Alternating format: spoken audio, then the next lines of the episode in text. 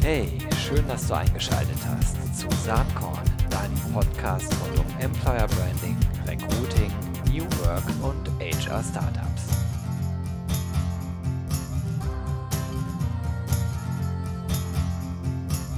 Ja, liebe Freundinnen und Freunde des Employer Brandings, Personalmarketings und Recruitings. Heute ein Gast, auf den ich mich besonders äh, freue schon die ganze Zeit. Das ist nämlich äh, Anja Förster, äh, die eine Hälfte des Duos Förster und Kreuz, die Hälfte äh, die, die weibliche Einheit ist. Ihr Mann Peter Kreuz ist heute nicht mit am Start, aber Anja hat auch allein genug zu erzählen. Sie ist erfolgreiche Buchautorin, war schon oft auf den Bestsellerlisten vom Spiegel, Manager Magazin oder Handelsblatt ähm, wir sprechen auch gleich über die Bücher. Sie ist äh, Speakerin auf vielen Veranstaltungen.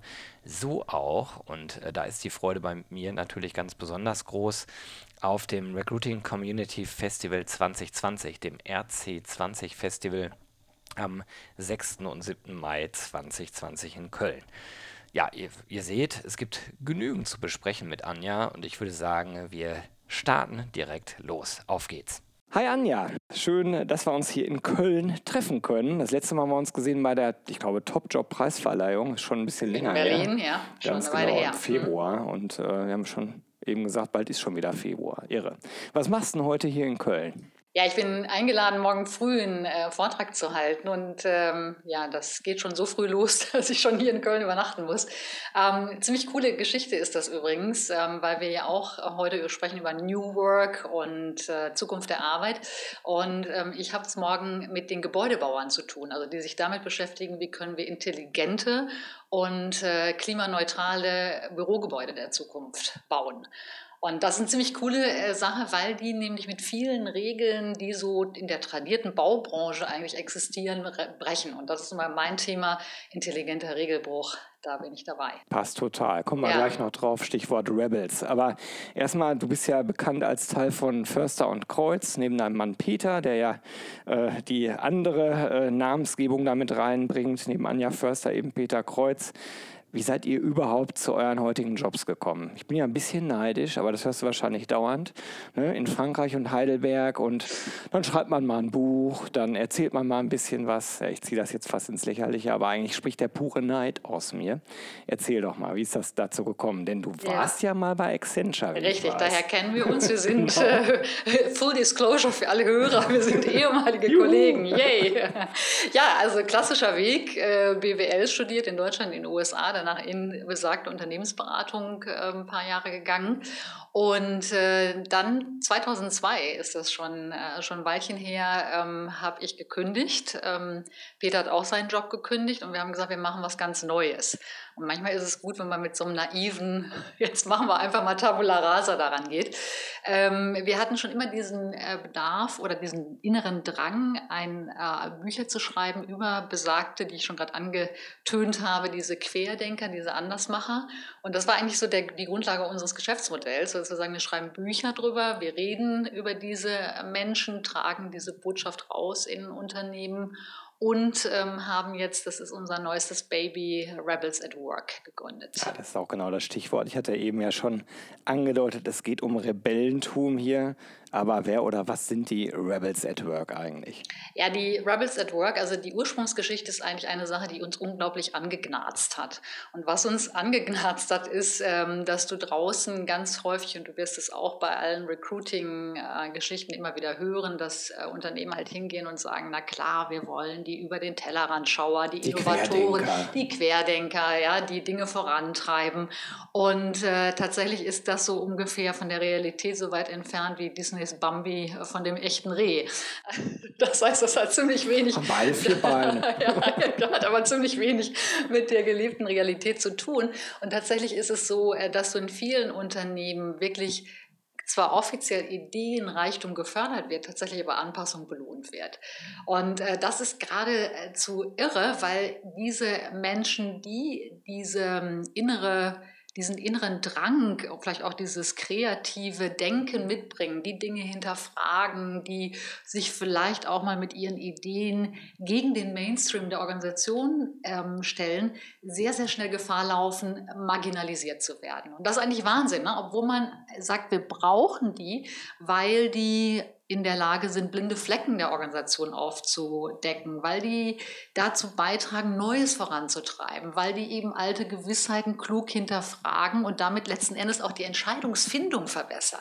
Ja, ob die nun in dem konkreten Fall recht haben oder nicht, ist gar nicht die Frage, aber sie tragen zu einer besseren Entscheidung bei. Also sie liefern eigentlich ganz wichtiges Zutaten dafür, dass Unternehmen für, ähm, zukunftsfähig werden. Gleichzeitig werden sie aber in die Ecke gedrängt und die sind schwierig, die sind anstrengend, die nerven äh, und du hast da ziemlich schlechte Karten, eine Karriere zu machen. Finde ich total spannend. Man kann ja fast eine Analogie sehen zu der ganzen äh, Fragestellung, wie tradierte Geschäftsmodelle durch die Digitalisierung angegriffen werden. Und bei den meisten Unternehmen ist es so, sie müssen das, was sie mal erfolgreich gemacht hat, in Frage stellen, um neuen äh, Dingen Platz zu machen. Ne? Und das ist sozusagen die äh, organisatorische Sichtweise. Auf die Menschen bezogen landest du dann wirklich bei einem Rebellentum. Also eine Organisation muss es eigentlich aushalten, Rebellen in sich zu haben, um sich überhaupt transformieren zu können. Ich würde sogar nicht nur aushalten sagen, ich würde sagen, du musst sogar den Sp aktiv Spielfelder schaffen. Und, und äh, wir müssen uns natürlich auch äh, darüber klar sein, das ist jetzt nicht eine Mehrheit. Also ich kriege dann oft die Frage, ja, Anja, aber was würde denn passieren, wenn die jetzt alle plötzlich so drauf sind? Also ganz ehrlich, die Gefahr besteht sowieso mhm. nicht. Ja? Also das ist immer eine Minderheit, aber diese Minderheit zu wertschätzen und denen genau diese Spielwiese zu geben, an dieser Transformation, die aktiv mit voranzutreiben, das ist im Prinzip äh, wirklich weggeworfenes Potenzial, was einfach durch dieses doch sehr verbreitete und nicht nur im Recruiting verbreitete, äh, auch in der ganzen Personalführung verbreitete Mainstream-Denken eben immer noch da ist. Und das ist so die Idee, um nochmal auf Rebels at Work zurückzukommen, ähm, zum einen wirklich diesen Menschen, die sich oftmals sehr verloren fühlen. Ja, also ich habe dann immer wieder Gespräche, wo wir sagen, Anja, ich glaube, mit mir stimmt was nicht. Ich bin irgendwie der schräge Vogel. Und wir sagen, nee, die, die Systeme und die Zeit ist eigentlich noch gegen dich dich, also denen quasi Rückenwind und eine Community zu geben. Und das zweite Anliegen, das ist halt auch mal, mit dem ich ähm, draußen in den Unternehmen unterwegs bin, wirklich den Führungskräften zu sagen, Mann, es ist Zeit, ihr müsst da umdenken, ihr müsst das realisieren, was ihr da in euren eigenen Reihen eigentlich marginalisiert und, und gar nicht äh, zu Wort kommen lässt. Und das ist wirklich Verschwendung hochziehen. Ja, das glaube ich auch. Du hast eben schon gesagt, äh, äh, es ist eine Community am Ende auch. Also es ist tatsächlich so, dass ihr Leute in den Organisationen auch identifiziert, ihr die kennt und die sich bei euch da irgendwie zusammenschließen? Ja, es, es läuft umgekehrt. Also ähm, wir haben, das ist jetzt natürlich nach einer Historie von neuen Büchern, die ja ein schreiendes Manifest für dieses Denken sind, ähm, haben wir, glaube ich, mittlerweile, oder nicht nur glaube ich, weiß ich, dass wir in Deutschland, Österreich, Schweiz einfach eine solche Cloud haben, wo, ja. wo diese Leute sich uns verbunden fühlen. Und wir haben jetzt gesagt, okay, wir gehen eben diesen Schritt weiter und schaffen denen im Prinzip einen physischen Raum. Das heißt, was tun wir? Wir äh, sind immer wieder unterwegs, jetzt zum Beispiel äh, nächste Woche in Berlin ähm, bei einem äh, sehr coolen Unternehmen IXDS, also die Innovation für Unternehmen machen ähm, und wo wir quasi, wo die mit als ähm, Sponsor auftreten, also den, den Raum geben und wo wir dann einfach sagen, okay, abends um 19 Uhr geht's los und diese richtigen Leute kommen dann auch zusammen. Und das ist dann ein, ein Austausch, ein dran arbeiten, ein sich auch gegenseitig stärken. Das, das steckt dahinter. Und ähm, das machen wir an ganz verschiedenen Orten und wer da mehr darüber wissen möchte und sich davon berufen fühlt und sagt, ich gehöre eigentlich auch dazu. Große Augen. Hier kann man nicht äh, sehen, natürlich im Podcast, aber ja, so, ja. du siehst es. Also ich sage vielleicht mal den, genau, wer es sehen will, er kann zumindest schon mal auf Rebels at Work, ein Wort geschrieben, .net gucken und wird dann mehr darüber finden. Das findest du auch in den Show Notes äh, zum Podcast natürlich. Ähm, Du bist ja eigentlich selbst ein Rebel at Work, behaupte ich mal. Ne? Aus der Ferne betrachtet ist ja das, was du machst, könnte man sagen, zumindest aus meiner äh, Sichtweise, New Work. Äh, siehst du das selbst auch so? Ja, gut, New Work ist ja wirklich einer der am meisten vergewaltigsten Begriffe unserer Zeit. Aber gut, lassen wir uns mal, wenn wir das mal beiseite lassen und uns ähm, darauf einigen, was heißt denn eigentlich New Work? Und wenn wir uns darauf verständigen können, dass New Work eine Demokratisierung der Arbeitswelt mhm. meint, dann würde ich sagen, dickes Ja. Man ja? sowas wie Demokratisierung, Flexibilisierung. Mhm das sind so Themen, die ich ganz genau, charakteristisch genau. finde. Und natürlich eben auch äh, damit einhergehend äh, Selbstbestimmung oder ein größerer Raum an Selbstbestimmung für mich als Mitarbeiter und natürlich eben auch dieses Zutrauen äh, seitens der Führung, mich machen zu lassen. Mhm. Ähm, ich muss aber immer noch eine Sache hinzufügen und ähm, das ist, äh, da bin ich eigentlich auch schon immer so mantraartig, äh, ertappe ich mich zumindest dabei, ähm, draußen unterwegs zu sein. Warum? Weil ich immer noch beobachte, dass ein großes Missverständnis dabei ist. Ein großes Missverständnis, weil viele, die jetzt so New Work eigentlich sehr cool finden und auch sagen, yay, äh, super Konzept, also gib mir Freiraum. Ähm, ich finde das auch klasse, dass der Chef mir da nicht immer in den Nacken hechelt und ich da alles ähm, irgendwie reporten muss. Super. Die aber dabei eine ganz wichtige Sache vergessen. Freiraum geht nur mit Selbstverantwortung. Ja, das sprichst, heißt, du sprichst mir echt und das ist so, so mhm. ein wichtiger Punkt, ja, weil, weil ganz oft heißt es nämlich ja, New Work heißt ja unbegrenzter Jahresurlaub, kostenlose Massagen am Arbeitsplatz und hey, ich mache jetzt nur noch mal so hauptsächlich das, worauf ich Bock habe. Nein, Kicker haben wir auch. Einen Kicker haben wir auch, genau. Und man sagt, das ist ein kolossales Missverständnis. Ja. Das ist im Prinzip eine, eine, ähm, eine riesige Chance, zur Gestaltung dieser neuen Welt. Und es ist äh, eine, eine Chance, aber aus meiner Sicht auch eine Verpflichtung. Und die geht eben einher mit dieser Selbstverantwortung und natürlich, das müssen wir vielleicht auch nochmal im ähm, nächsten Takt besprechen, natürlich auch mit einem geänderten Führungsverständnis. Ja, absolut. Also viel Freiheit mit gleichzeitig sehr großer Verantwortung, Selbstverantwortung sehe ich genauso als Führungskraft. Ähm, behaupte ich mal, ich würde dem Mitarbeiter immer sehr viel Freiraum geben, aber wenn ich merke, dass der nicht gefüllt wird mit Selbstverantwortung, dann wird es natürlich schwierig. Ähm, Gibt es eigentlich Dinge, die dich in deinem sehr freiheitlichen Arbeiten nerven? Also gibt es auch eine Kehrseite des Ganzen? Ähm, was mich nervt, ich würde eher sagen, wer mich nervt. Das wäre die präzisere Frage. Also, wer, das muss ich wirklich sagen. Also, das ist genau aber aus dieser Denke, wir hatten es ja gerade mit Selbstverantwortung und, und äh, Chancen ergreifen und Gestalter sein. Das ist so mein ähm, Punkt. Und ich finde, wir haben ein unglaubliches Privileg. Und deswegen, wer mich eben nervt, sind die ich durchaus auch mal ab und zu treffe, diese Komfortzonenbewohner diese, diese, diese Besitzstandswahrer, die dir ellenlang erklären, warum alles eigentlich nicht geht. Mhm.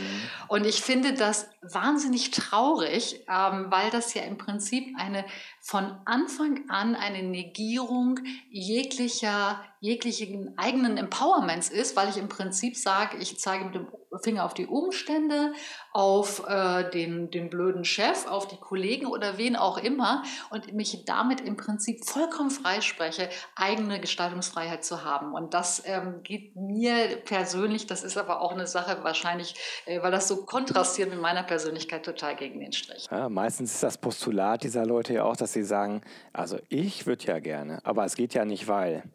Nur der Anfang liegt immer in dir selber, absolut. behaupte ich jetzt. Äh, das ist, nee, das sehe ich absolut genauso. Das ist es. Weil, weil, also mein Beispiel ist immer, guck dir Mahatma Gandhi an. Jetzt greifen wir mal wirklich hoch. Ich meine, was hätte der denn machen sollen? Mensch, die Briten, die müssen mal was machen, die nerven uns oder vielleicht könnte ja dann irgendeine andere Macht uns zur Hilfe kommen. Nee, er selbst ist aufgestanden. Er hat sich, und das ist der zweite Punkt, den ich auch mal ähm, raustrage, und er hat sich Verbündete gesucht. Das ist natürlich ganz wichtig, weil einen einzelnen Querdenker, ein einzelnen Rebell, den kannst du ziemlich schnell marginalisieren. Du sagst ja, das ist Gero wieder mit seinen blöden Ideen, komm, der, hat, der tickt eh ein bisschen neben der Spur und du bist schnell weg. Aber wenn du eben es schaffst, Verbündete zu finden, das können Kollegen sein, das können aber auch, also wir haben in unserer Community auch coole Beispiele, die sich einfach ähm, dann teilweise Kunden gesucht haben als Verbündete mhm. und damit wieder reingekommen sind. Äh, oder in einem Fall, die sich die Ehefrauen der Chefs als Verbündete gesucht hat, um diese Idee vom Betriebskindergarten voranzutreiben. Also wie auch immer, aber das meine ich, das ist auch Querdenken, also da einfach pfiffig zu sein und sich diese Mitstreiter zu suchen. Und die sind da, wenn, wenn du guckst. Ja, das glaube ich auch. Hier liegt ein Buch auf dem Tisch. Ähm, das ist von 2017. Ne? Kommen wir nachher noch drauf. Habt ihr eigentlich nicht mal ein neues Buch in der Mache? Da kannst du vielleicht aber gleich was zu sagen. Das liegt hier so schön mit einem super Cover. Ich finde das sehr gut. Äh, ein Streichholz, was gerade entflammt. Und es heißt Zündstoff für Andersdenker. Ich nehme mal an, da stehen jetzt ganz viele Tipps drin, wie man denn Querdenken perfektionieren kann. ja, äh, selbst, Tipps, oder? also ich bin kein großer Freund von Tipps. Ne? Okay. Das ist immer so eins, zwei, drei. Ähm, ich, äh, ich bin der Überzeugung, es geht mehr um eine Grundhaltung, um eine Geisteshaltung und natürlich auch um Mut zu machen, diesen Weg zu gehen. Weil wir hatten ja vorhin schon darüber gesprochen, äh, diese Gefahr, dass du sehr schnell marginalisiert wirst, dass du diese Besitzstandswahrer gegen, sich, gegen dich hast, die ist riesengroß. Also insofern ist es, ähm, wenn man man es zusammenfassen sollte, ein Riesenmutmacher, von dieser Zuschauertribüne aufzustehen und Dinge voranzutreiben. Und äh, ich glaube, das ist ganz gut gelungen. Also wir haben jetzt natürlich auch schon jede Menge Feedback von den Lesern gesammelt und äh, das hat mich total gefreut. Also dass viele genau diesen Impetus, den Hintern hochzubekommen und was zu tun, auch äh, verstanden haben. Ja, ich freue mich drüber, sage an der Stelle mal Danke, weil Gerne. du hast mir das Buch ja eben schon geschenkt. Ich freue mich darauf, das zu lesen. Und an der Stelle können wir sagen, äh, nicht nur das, sondern es werden sogar noch drei Bücher in die Lostrommel geworfen. Äh, dazu sage ich aber am Ende des Podcasts nochmal was. Vielleicht äh, an dieser Stelle die Frage, das ist ja schon von 2017. Und auch Querdenkertum entwickelt sich ja mit Sicherheit weiter. Und es ist ja, das hast du eben gesagt, euer neuntes Buch, richtig? Ja. Mal, dann, du willst jetzt die zweistellige, wann kommt ne? die Nummer 10? die Nummer 10. Ja, natürlich, das ist, ähm, also ich bin leidenschaftlicher äh, Autor und, und das juckt mich natürlich auch mal in den Fingern. Ich muss sagen, dass diese, äh, dieses Aufsetzen der Rebels at Work äh, wahnsinnig viel Spaß gemacht hat, aber auch echt Kraft kostet. Also da ist einfach momentan, ist das unsere Priorität. Ich bin mir aber ganz sicher, ähm, geboren aus diesen, mittlerweile haben wir ja schon zehn Termine gehabt ähm, mit der Rebels Community. Wie gesagt, nächster, elfter Termin ist gerade nächste Woche. Und ähm, es ist unglaublich viel Potenzial in diesen schönen Geschichten. Und ich denke mal, also das ist so die, das kann ich schon mal rauslassen, also das ist so die Idee aus diesen wirklichen erlebten Geschichten, aus diesen Menschen, die dahinter stehen, vielleicht was zu äh, machen. Und das wird kommen, ja. Bin ich gespannt drauf. Also man könnte ja in der Tat auch mal so ein Testimonial-Buch machen, ne, wo Leute sich dann vorstellen. Aber äh, das äh, wird die Zukunft zeigen, ob, ob das dann in die Richtung geht. Die äh, vielleicht sogar noch nähere Zukunft ist das ähm, RC20 Festival von der Recruiting Community. Ähm, wo du dabei sein wirst als Keynote-Speakerin. Freue ich mich drauf. Ich mich auch. Ja. Freue mich sehr, dass du dabei bist. Äh, das Motto der Veranstaltung wird sein, Soak up the sun. So die Idee ist, ähm, vielleicht auch im Anklang zu dem, was du eben so gesagt hast, man kann immer rumlamentieren, wie schwierig alles ist und wie schlimm alles ist. Man kann aber auch hingehen und sagen, boah, cool, da ist eine Herausforderung und wir denken jetzt mal drüber nach und finden Lösungen, statt immer nur über die Probleme zu lamentieren. Und bei uns findet das natürlich im Kontext von Employer Branding, Personalmarketing und Recruiting statt. Und vielleicht kannst du schon mal zwei, drei Takte loswerden, was deine Botschaft dort sein wird, ohne natürlich die gesamte Keynote jetzt vorwegzunehmen. Das ist klar. klar. Die kennen wir beide ja auch noch nicht. Nein, ist ja noch ein bisschen Zeit. Nein, ähm, also ich freue mich super äh, drauf auf das Festival und ich freue mich auch darauf, dass viele äh, Leute ja von der Recruiter-Front dabei sein äh, wollen, weil, so sein. weil meine Botschaft natürlich ähm, wirklich ja quasi ein Home Run ähm, ist, was ich, was mir in den Fingern juckt, ist bei Ihnen zu platzieren. Und das ist das, was wir vorhin eigentlich schon angeschnitten haben. Also wirklich, ähm, wirklich denkt drüber nach. Also es, es wird immer noch Recruiting viel zu sehr nach äh, Schema F. Du musst eben bestimmte Dinge erfüllen. Wenn wir jetzt noch AI hinzunehmen, wird sich das wahrscheinlich dann nochmal verschlimmern, weil du ja dann sozusagen nur noch diese äh, Checkpoints abläufst. Ähm, Und äh, diese, genau diese Menschen, von denen wir sprachen, also die ein unglaublich wichtiges Potenzial haben, die aber da sehr, sehr schnell durchs Raster fallen. Mhm. Und das ist für mich eigentlich mit die wichtigste Aufgabe, weil die, was ist denn meine Legacy als Recruiter, dass ich sage, naja, ich habe 14 Jahre lang alle äh, eingestellt, die exakt in die Tickboxen passten, oder ich habe dazu beigetragen, dass wir Menschen bei uns in unserem, salopp gesagt, Laden haben, äh, die äh, auch in der Lage sind und willens sind und das Herzblut haben, an der Zukunft zu arbeiten. Und das ist so so mein Punkt. Also äh, schärft euer Augenmerk darüber, ähm, wirklich diese Rebellen, diese Querdenker, diese, äh, die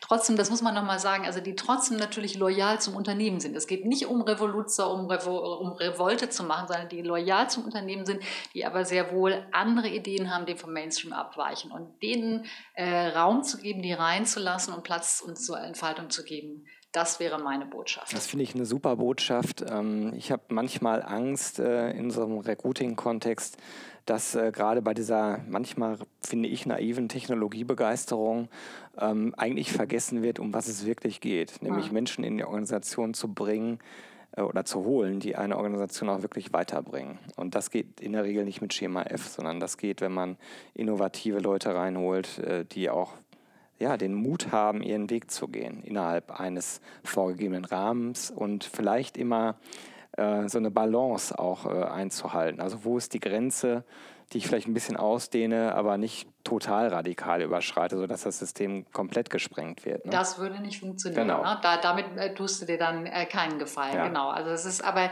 äh, nochmal, also es ist ja auch nicht, dass wir jetzt in Deutschland oder generell irgendwie äh, die, die Problematik hätten, dass wir sagen, es gibt viel zu viele, die so äh, denken. Ganz im Gegenteil, unser Schulsystem und die Unis ja, ja. sind ja wunderbar dabei, genau das rauszuklopfen. Äh, also insofern sind die ja eh schon eine, eine rarere Gattung, aber die quasi genau die, als Schatz zu nehmen. Das ist so meine Botschaft ja. und äh, ja, mein, mein nachdrücklicher Wunsch an die Recruiter.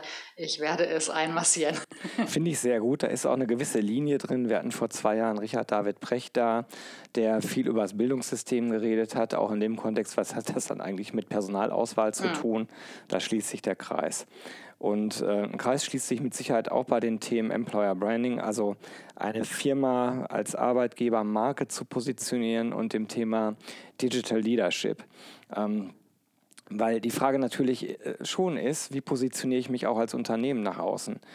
Was erzähle ich den Leuten da draußen, aber auch da drin, wer ich als Arbeitgeber bin und warum man ausgerechnet für mich arbeiten sollte. So und Digital Leadership auf der anderen Seite, wenn die Führung innen drin nicht so gelebt wird, dass ich nach außen klare Botschaften rausgeben kann, die auch gehört werden, verstanden werden, aber innen auch geglaubt werden, weil es so ist, dann habe ich ein Problem. So würde ich den Zusammenhang darstellen du nix äh, und ja, wahrscheinlich. Auch, sehe ich auch so und ähm, es steckt ja noch ein äh, Punkt da drin, ähm, diese Digital Leadership, also das ist ja im Prinzip eine Führung, die diese digitale Transformation, die wir gerade mit, also ich finde schon fast beängstigender Geschwindigkeit ja wirklich an, an Momentum gewinnt, ähm, die genau das ähm, auf Neudeutsch enabled, ja. Und, und äh, das heißt eben, dieses, dieses Rollenverständnis auch von der Führung muss sich wirklich dringend ändern. Und das ist, ähm, du wirst es auch sehen, wenn du unterwegs bist draußen mit Führungskräften, dass viele Führungskräfte eben immer noch sehr klar in diese äh, qua, qua Autorität verliehene Führung einbezahlen. Ähm, die ist eben ihnen von oben verliehen worden. Das ist der Titel auf deiner Visitenkarte, das ist das Eckbüro, was du hast. Und äh, das ist eben ähm, nach meiner tiefen Überzeugung im Prinzip gestern oder vorgestern, Wahrheit von gestern oder vorgestern. Äh, das heißt eben diese Transformation hinzukriegen, dass du dann tatsächlich eine, ein echter Digital Leader bist, wenn du freiwillig Folgende hast.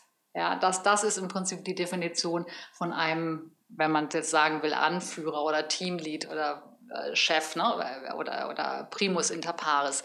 Und äh, klarerweise, das ist unglaublich herausfordernd. Ja, also qua deiner Person, qua deinem Vorleben, du hattest es vorhin schon erwähnt, und äh, qua deiner ähm, ja, Fähigkeit, einfach Menschen zu begeistern für ein großes Ziel, die mitzunehmen, das ist extrem anspruchsvoll. Keine Frage. Also wir hatten es vorhin über Selbstverantwortung der Mitarbeiter, was die Rolle des Mitarbeiters viel anspruchsvoller macht, aber auch die Führungsrolle wird sehr viel facettenreicher und anspruchsvoller. Glaube ich auch. Ich habe darüber hinaus das Gefühl, dass bei vielen Führungskräften gerade in der mittleren Ebene Angst einfach so ein beherrschender Faktor ist. Also Angst, die eigene Position, den eigenen Status viel mehr zu verlieren unter Umständen statt loszulassen und äh, sich darauf einzulassen, dass man ähm, nicht einfach immer nur sich beruft auf äh, eine von oben verliehene vermeintliche Autorität, sondern wirklich als Persönlichkeit in Interaktion geht mit den Mitarbeitern. Ja, das auch nicht mit dem Anspruch, alles immer wissen zu müssen und, oder zu können, sondern eher Coach, Sparingspartner, Dialogpartner zu sein. Er setzt eine sehr äh, gereifte und auch im besten Sinne selbstbewusste Persönlichkeit voraus. Ja. Ansonsten bringst du das nicht. Und das ist halt ähm, wahrscheinlich auch noch schwierig, ne? weil, weil nicht alle das sind. Man muss natürlich auch fairnesshalber, um jetzt mal eine Lanze für diese ähm, äh, besagte Führungsebene zu brechen, die du gerade ansprichst, äh, auch sagen, dass die natürlich jahrzehntelang vollkommen anders sozialisiert wurden. Und das sitzt in deinem Kopf, in deinem Fühlen, in deinem Denken, in deinem Handeln drin. Und das ist echt schwer, da rauszukommen. Ja, das glaube ich auch. Ich könnte jetzt noch wirklich lange mit dir weiterreden, gerade auch über das Thema Führung. Äh, eine letzte Frage vielleicht noch. Du machst jetzt diesen Job schon relativ lange und hast unglaublich viele Leute kennengelernt, aber auch viele Organisationen, wo du ja vielleicht dann auch teilweise gemerkt hast, naja, was die so erzählen, leben die nicht wirklich. Wie ist denn dein bisheriges Fazit so? Also es kann kein Abschlussfazit sein, dafür bist du viel zu jung, aber dein bisheriges Fazit, erfüllt dich das eher mit Optimismus oder sagst du, naja, das ist schon ein ganz schön dickes Brett, was wir da insgesamt als Gesellschaft äh, bohren müssen? Wir, also es ist herausfordernd, keine Frage. Ähm, aber wenn wir zurückblicken, wenn du jetzt auf die industrielle Revolution äh, guckst, das war ja auch ein dickes Brett, was gebohrt werden müsste. Also ich würde jetzt nicht sagen, äh, im historischen Kontext, oh Gott, bei uns ist es jetzt super äh, schwer, aber wir sitzen gerade wirklich an diesem nächsten Sprung, ja, wo einfach alte Gewissheiten nicht mehr gelten. Und das erfordert von uns allen so ein, ähm, ja, auch Umdenken. Es erfordert, das finde ich auch immer ganz wichtig, sehr, sehr viel Selbstreflexion von uns allen. Und das ist manchmal ähm, toll, weil man äh, sehr, sich sehr gute Türen auftun und manchmal aber auch erschreckend, wo du dann bei der Selbstreflexion feststellst, dass auch äh, da noch ein Weg zurückzulegen ist äh, für dich selbst. Und ähm, letzten Endes glaube ich aber, da, damit fängt eigentlich alles an, äh, diese, diese Transformationsphase, auch diese herausfordernd zu gehen. Also kenne dich selbst, ähm, versuche dich auch äh, zu verstehen und mit deinen Stärken ähm, in, in diesem Prozess einfach einfach mit einem offenen Geist reinzuschmeißen. Das, das wäre so meine Empfehlung. Das ist auch gleichzeitig ein sehr, sehr schönes Schlusswort, finde ich. Ich danke dir ganz, ganz herzlich, dass du im Saatkorn-Podcast dabei warst und ich freue mich total, dich im Mai dann auf dem RC20 Festival begrüßen zu dürfen. Dankeschön, Gero. Bis dann, ciao. Ciao. Ja, das war Anja Förster und ja, ich hoffe, dir geht es genauso. Ich freue mich jedenfalls auf Anja beim RC20 Festival. Hat ja doch eine ganze Menge Interessantes zu erzählen, die gute. Und wenn du das Buch gewinnen willst, ähm, das Zündstoffbuch, dann schick mir doch einfach eine E-Mail mit dem Betreff Zündstoff an gewinne.saatkorn.com. Ich wünsche dir viel Glück dabei. Die Gewinner, die werden demnächst im Saatkorn-Newsletter bekannt gegeben. Ja, wenn dir das Ganze gefallen hat, dann freue ich mich wie immer natürlich, wenn du auf iTunes äh, eine positive Bewertung hinterlässt. Wenn du sagst, das geht noch besser, Gero, dann äh, schick mir doch einfach eine E-Mail an gero.saatkorn.com und äh, du kannst mir auch schreiben, wen du dir gerne mal als Gesprächspartner hier im Podcast wünscht. Ich freue mich auf dein Feedback und sage wie immer, have fun